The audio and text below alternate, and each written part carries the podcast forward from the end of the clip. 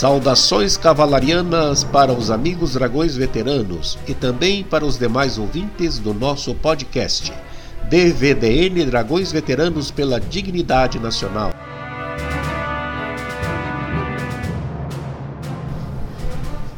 Este nosso projeto de podcast conta a história do primeiro regimento de cavalaria de guardas Dragões da Independência, com base no livro Dragões da Independência, Tradição e História, de autoria do Coronel Alcide Tomás de Aquino Filho. Livro de cabeceira obrigatório para todos os dragões veteranos.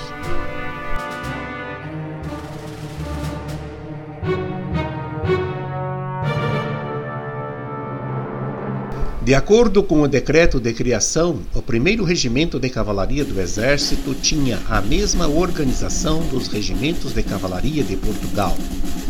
Estava em vigor o regulamento de Lord Beresford, general inglês que, a serviço de Portugal, comandou o exército português durante o período da Guerra Peninsular contra Napoleão Bonaparte e todo o tempo em que Dom João VI permaneceu no Brasil.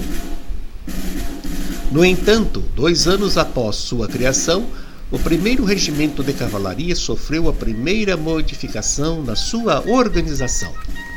O decreto de 5 de dezembro de 1810 assim determinava: Convindo muito uma nova organização ao primeiro regimento de cavalaria do Exército, aumentando o número de praças dos seus esquadrões, de maneira que se ache sempre em bom estado, não só de fazer o serviço em que diariamente é empregado, mas de poder adquirir ao mesmo tempo a instrução necessária nas manobras e evoluções próprias da arma de cavalaria e a disciplina que deve ter e convindo outros sims que o dito regimento seja daqui em diante administrado por conta da minha real fazenda. Sou servido ordenar que se proceda à execução do plano e instruções que com este baixam assinados pelo Conde de Linares, ministro e secretário de Estado dos Negócios Estrangeiros e da Guerra Conselho Supremo Militar o tenha assim entendido ou faça executar expedindo para este efeito as ordens necessárias. Palácio do Rio de Janeiro, 5 de dezembro de 1810, com a rubrica do Príncipe Regente Nosso Senhor.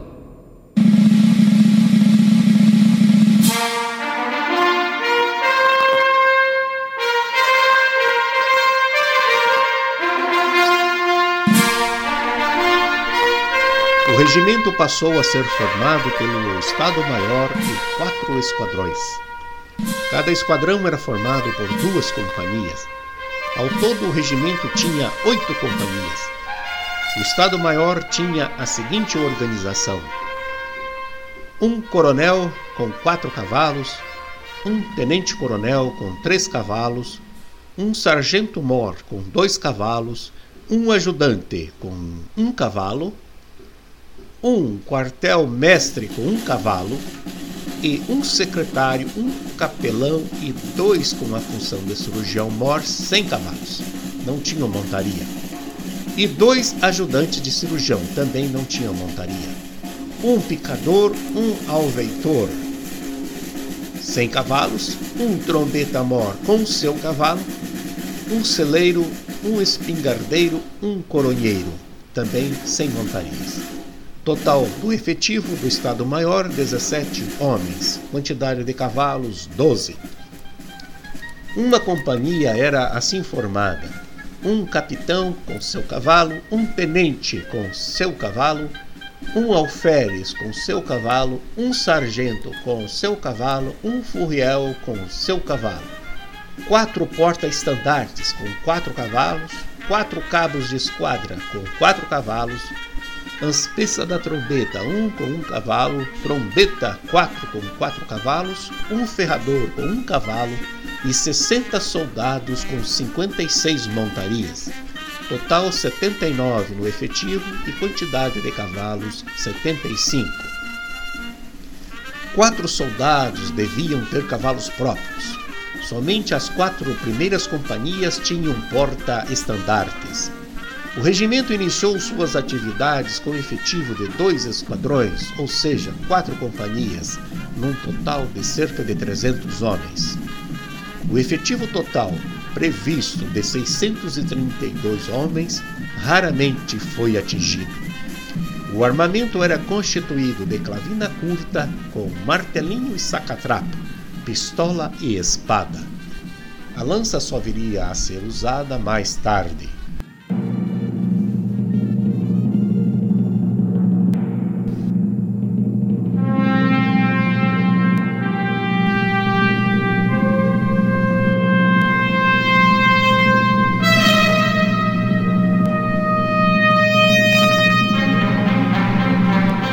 Página 36 do livro Dragões da Independência, Tradição e História, de autoria do coronel Alcide Tomás Aquino Filho, temos com riqueza de detalhes as instruções que nortearam a organização do primeiro regimento de cavalaria, onde destaco alguns itens. Cada esquadrão, durante sua organização, receberá uma comissão mensal de dois contos de réis pago pela Tesouraria Geral das Tropas e mais dinheiro que possa resultar das economias do regimento. Esta comissão mensal deverá cessar no momento em que se achar pronto o quarto esquadrão.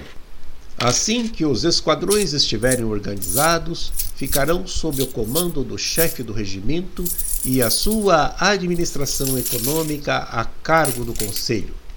Este receberá a quantia de 50 mil réis diários ao todo.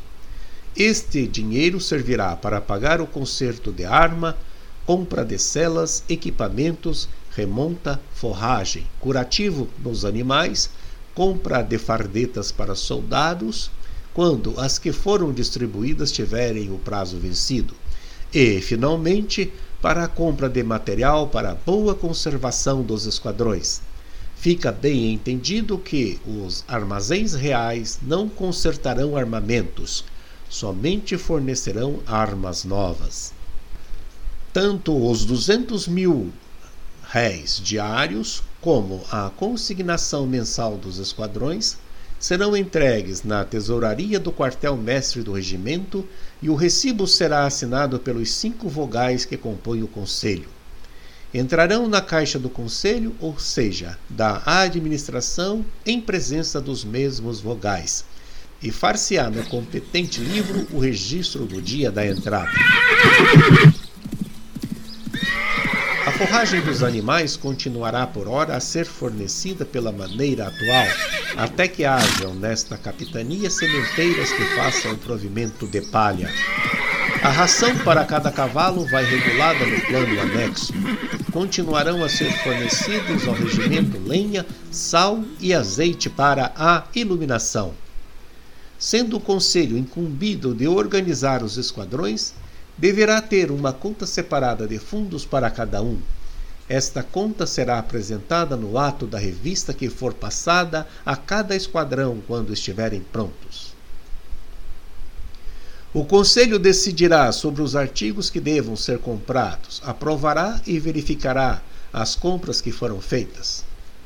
Por isso, seus vogais não poderão ser encarregados destas compras. Elas serão feitas por um agente do Conselho, nomeando o mesmo Conselho um ou dois oficiais subalternos para auxiliares, quando forem feitas compras de animais e gêneros. Os oficiais nomeados não poderão recusar esta comissão. Finalmente, o Conselho controlará todas as pessoas encarregadas da administração. Não será conveniente determinar a altura dos cavalos, porque neste país os de média altura não são geralmente os mais fortes. Poderão, portanto, ser admitidos cavalos de média altura, desde que tenham qualidades para o serviço militar. Não serão comprados cavalos que tenham menos de quatro anos, ou que já tenham sido ferrados ou ainda não domados.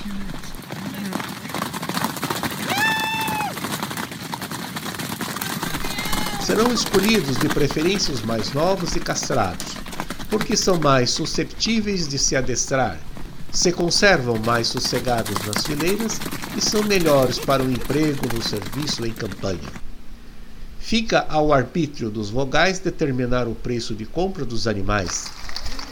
O agente comprará os cavalos e o preço final será ajustado na presença do sargento-mor, depois de os cavalos terem sido examinados pelo alveitor e picador.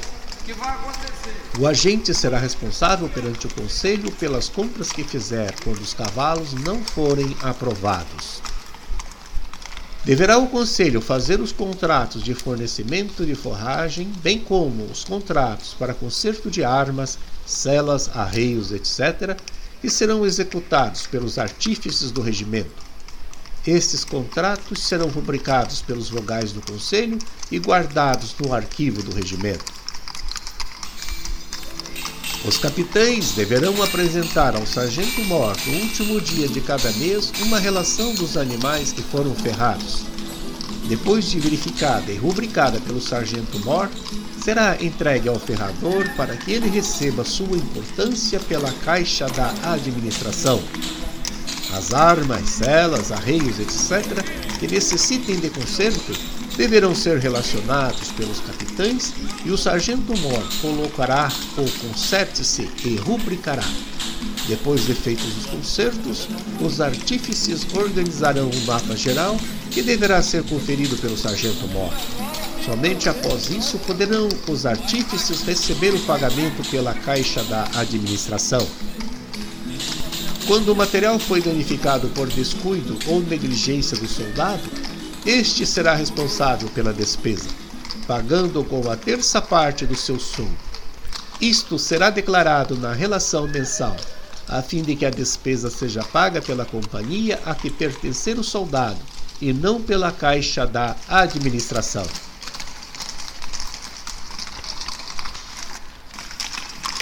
Dar-se-á aos oficiais do regimento o seu cavalo pronto e ferrado mas eles serão obrigados a fazê-los limpar e arreá-los à sua custa. Aos sargentos furriéis e porta-estandartes igualmente serão dados cavalos prontos e ferrados, e serão também responsáveis pelo arreamento, bem como da confecção do seu uniforme e compra de armamento. Tudo o que for relativo ao trombeta-mor e ao seu cavalo será pago pela administração e ele deverá ficar adido à primeira companhia. Os oficiais do Estado-Maior deverão receber, como declara o plano, 320 réis por dia para o sustento de suas montadas. Serão obrigados a apresentá-las sempre prontas para o serviço. De sete em sete anos receberão na tesouraria dinheiro para a compra de cavalos. Acontecendo que, antes de findar este prazo, algum oficial tome outro destino, a quantia recebida será dividida em prestações pelo prazo de sete anos. Será então feito o abatimento do que já tiver vencido, e o resto será descontado do seu soldo, a menos que Sua Alteza revogue isto.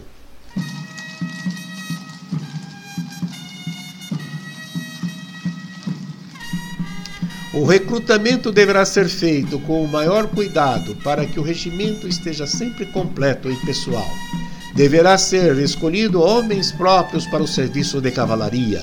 Como não existem muitos recrutas com mais de 60 polegadas de altura, poderão ser alistados aqueles que tenham menos, uma vez que preencham os requisitos para servir na cavalaria. Deverá o regimento continuar a ser instruído e disciplinado segundo a ordenança mandada praticar do Exército de Portugal, por aviso de 11 de agosto de 1803, por ser a melhor que se conhece sobre a tática elementar da cavalaria. Considerando as despesas que ocasionaria a mudança de uniformes de oficiais do regimento, deverão ser conservados os mesmos usados atualmente o uniforme dos soldados deverá ser decidido pelo Conselho, levando sempre em consideração a economia.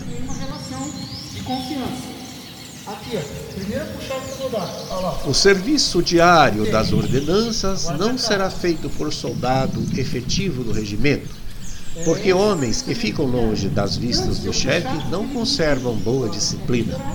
Para isto deverão ser agregados às companhias bons soldados, além da quantidade normal, para fazerem o serviço das ordenanças. Estes soldados não farão serviço algum diferente daquele a que se destinam. Eles não terão cavalos, mas sim bestas moares, por serem mais próprias para este tipo de serviço. Estes planos e instruções acima transcritos podem ser considerados o que atualmente denominamos de quadro de organização e regulamento interno.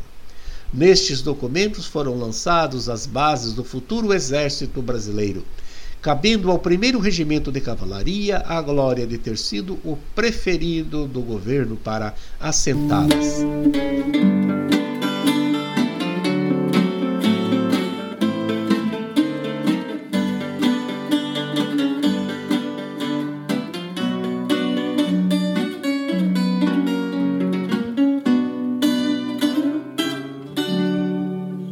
Primeiro comandante.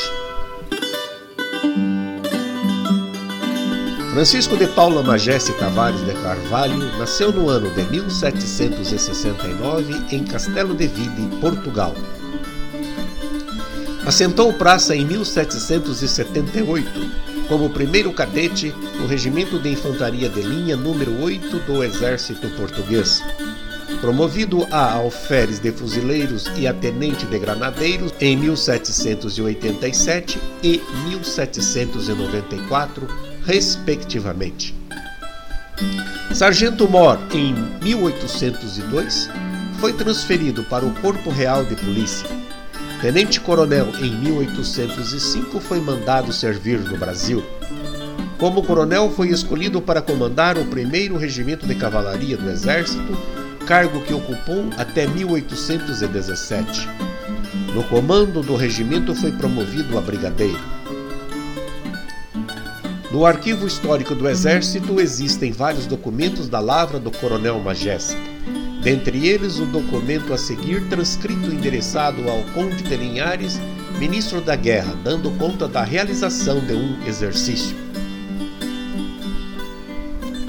Tenho a honra de participar a Vossa Excelência que o exercício que fiz hoje na presença de SAR, com dois esquadrões do corpo do meu comando, foi com aplauso geral, segundo consta pelas vozes do povo. Creio que a presença do nosso soberano influiu um novo espírito nestes filhos de Marte, pois eu nunca os vi com tanto gás. Eu nisto tenho toda a satisfação por mostrar ao público o quanto me interessa no serviço do meu soberano, como em desempenhar a Vossa Excelência por me ter encarregado desta missão.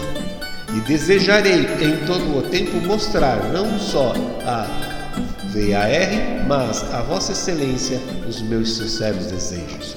Deus guarde a Vossa Excelência, Rio de Janeiro, 1 de maio de 1809.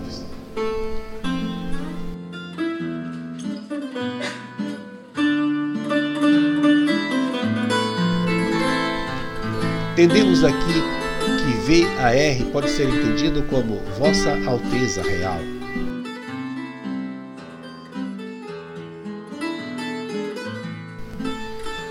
O arquivo do regimento guarda um projeto de organização de regimento de cavalaria datado de 18 de agosto de 1816. Acompanha a parecer do coronel Majesse. Estes documentos foram doados em 1922 pelo ministro da Guerra Pandiaca Lógeras e são os mais antigos do acervo do regimento. Dentre os atos administrativos ocorridos na gestão do primeiro comandante, destacamos a primeira promoção pelo inusitado do fato. Atendendo a que José Jacinto Pereira, tenente do primeiro regimento de cavalaria do Exército, foi o primeiro oficial que teve a honra de correr atrás da carruagem da rainha, minha senhora e mãe, sou servido de o promover ao posto de capitão agregado ao mesmo regimento. Conselho Supremo Militar o tenha assim entendido e lhe faça expedir os despachos necessários. Também em 31 de agosto de 1808, o cirurgião mor André da Costa foi reformado, sendo substituído por Manuel Henrique Tota. A primeira reforma de praça atingiu o furriel João Luiz de Oliveira, que passou a alferes de cavalaria com soldo por inteiro, isso em 20 de setembro de 1808. É interessante notar que, desde aquela época, quando transferidos para a inatividade, os militares percebiam soldo de posto superior e o encargo de pagamento era da fazenda pública, no caso, Fazenda Real. Depois de comandar o regimento, o brigadeiro Majesse, já como marechal, foi governador da província de Mato Grosso. Em 19 de maio de 1825, foi nomeado segundo comandante, ou seja, subcomandante, do Exército do Sul e comandante da Praça de Montevidéu. Em seguida, foi designado para presidente e comandante das armas da província Cisplatina, sendo o primeiro a exercer tais cargos na então recém-criada província do Império. Em 1827, foi agraciado com o título de Barão de Vila Bela.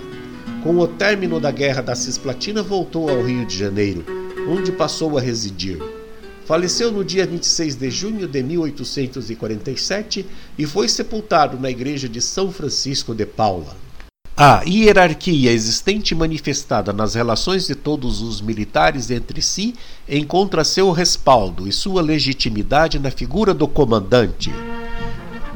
O exército brasileiro dignifica em alto grau algumas personalidades transformadas em heróis moralmente perfeitos e dotados de prodigiosas e intocáveis habilidades para o desempenho da atividade militar. É sabido que o maior exemplo de soldado brasileiro é o Duque de Caxias, patrono do exército. Permanentemente enaltecido nas atividades e cerimônias da instituição, incorporando em sua personalidade todas as qualidades de um verdadeiro soldado. Cada arma, quadro ou serviço tem seu próprio patrono. O patrono da infantaria é o brigadeiro Antônio de Sampaio, o da cavalaria, o marechal Manuel Luiz Osório, o marquês do Erval, o da artilharia, Malé, o da engenharia, Vilagran Cabrita, o das comunicações, Rondon, o do quadro de material bélico, Napion, e o do Serviço de Intendência Bittencourt. Seus bustos invariavelmente estão presentes nas organizações militares do Exército. Cada uma delas tem pelo menos dois, o de Caxias presente em todas, mais o da própria arma, quadro ou serviço ao qual pertence a organização militar. Estes bustos encontram-se presentes em pelo menos dois locais em cada organização militar no gabinete do comandante e no salão de honra ou salão nobre existente em toda a unidade, sendo também comum serem colocados nos principais pátios, em que normalmente a tropa entra em forma. É normal serem levados às cerimônias mais significativas, representando a presença do próprio herói, que às vezes simbolicamente a preside e recebe no objeto do seu busto, este é um verdadeiro símbolo, todas as honras devidas à sua figura. Mas o que é ser comandante de uma OM, organização militar? Militar, no exercício da função de comandante, simbolicamente representa, a partir do momento que a assume, a figura do patrono, devendo permanentemente demonstrar, por meio de seu discurso, suas atitudes e seu comportamento, uma busca contínua pelo atingimento do padrão deste, na vida real, inatingível.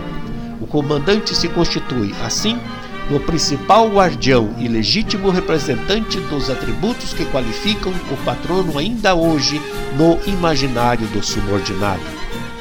Em nossa visita ao regimento no dia 2 de junho de 2015, o então comandante, naquela data, Tenente Coronel Siqueira, na formatura geral que nos recebeu, deu as coordenadas dessa tão nobre função militar: a de comandar homens em armas entre as diversas e outras qualidades e funções, o comandante é o tutor, o guia, o líder e, por que não dizer também, o pai da tropa.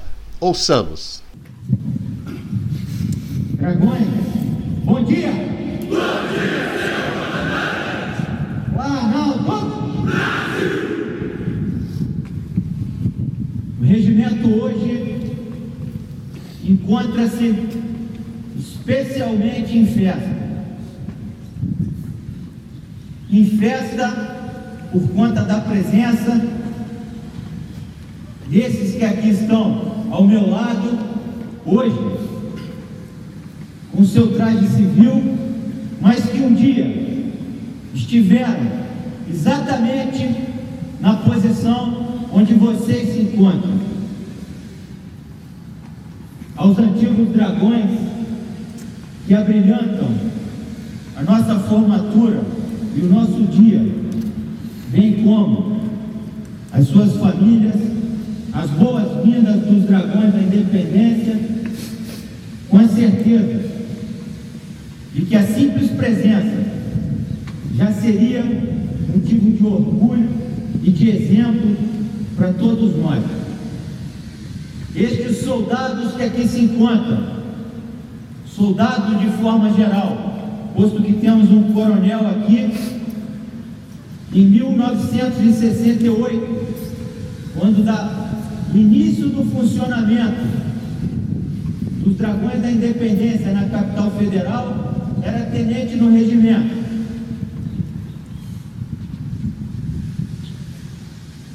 Temos dragões de 1971, 72, 73, 75, 76, 78, 79, 80, 81, 84, 85, 87, 88, 90, 93, 94 e 95.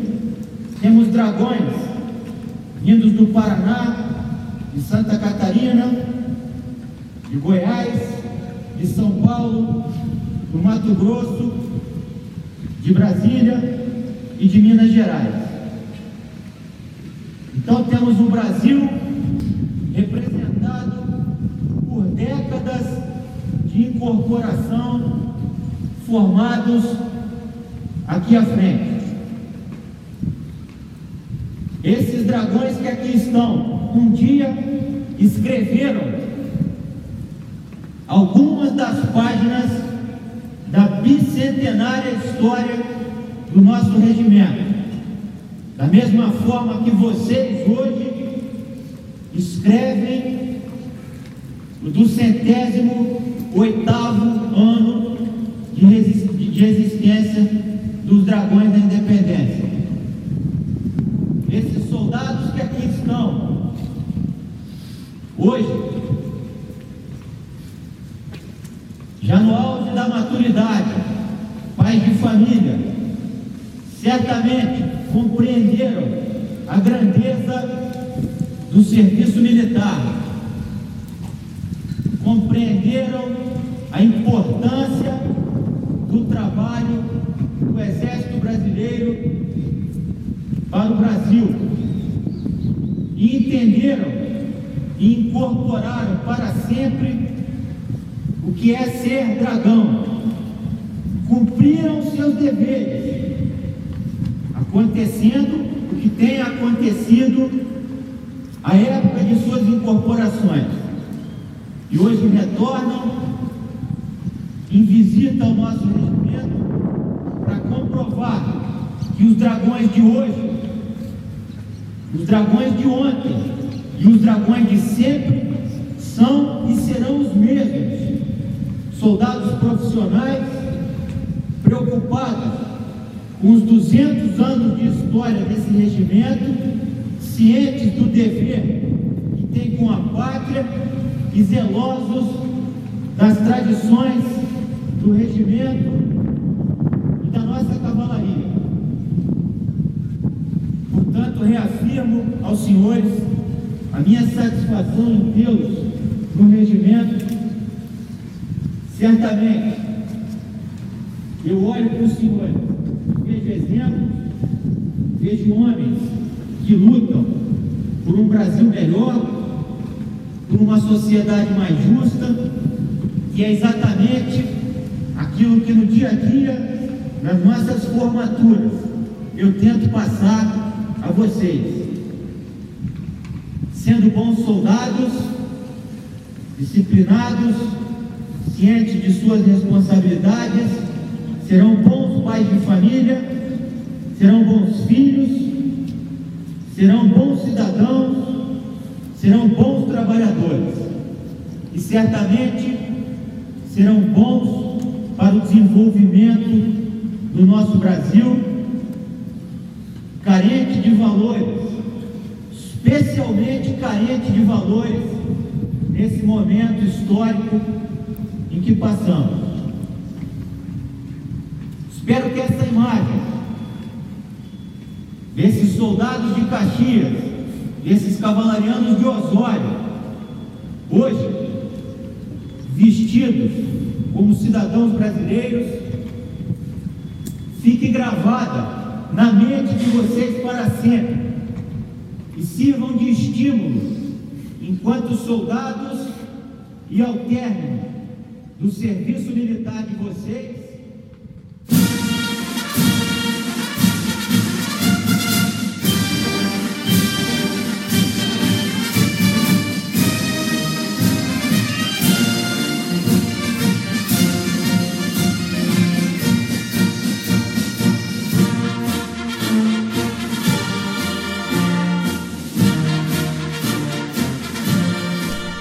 próximo episódio vou falar sobre os serviços prestados pelo nosso regimento, em especial sobre o comando de Miguel Nunes Vidigal, referência já feita a este oficial na página 29 do livro do Coronel Aquino.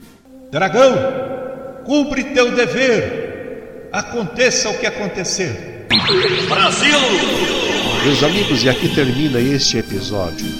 Agradeço a audição de todos os senhores e que Deus nos abençoe.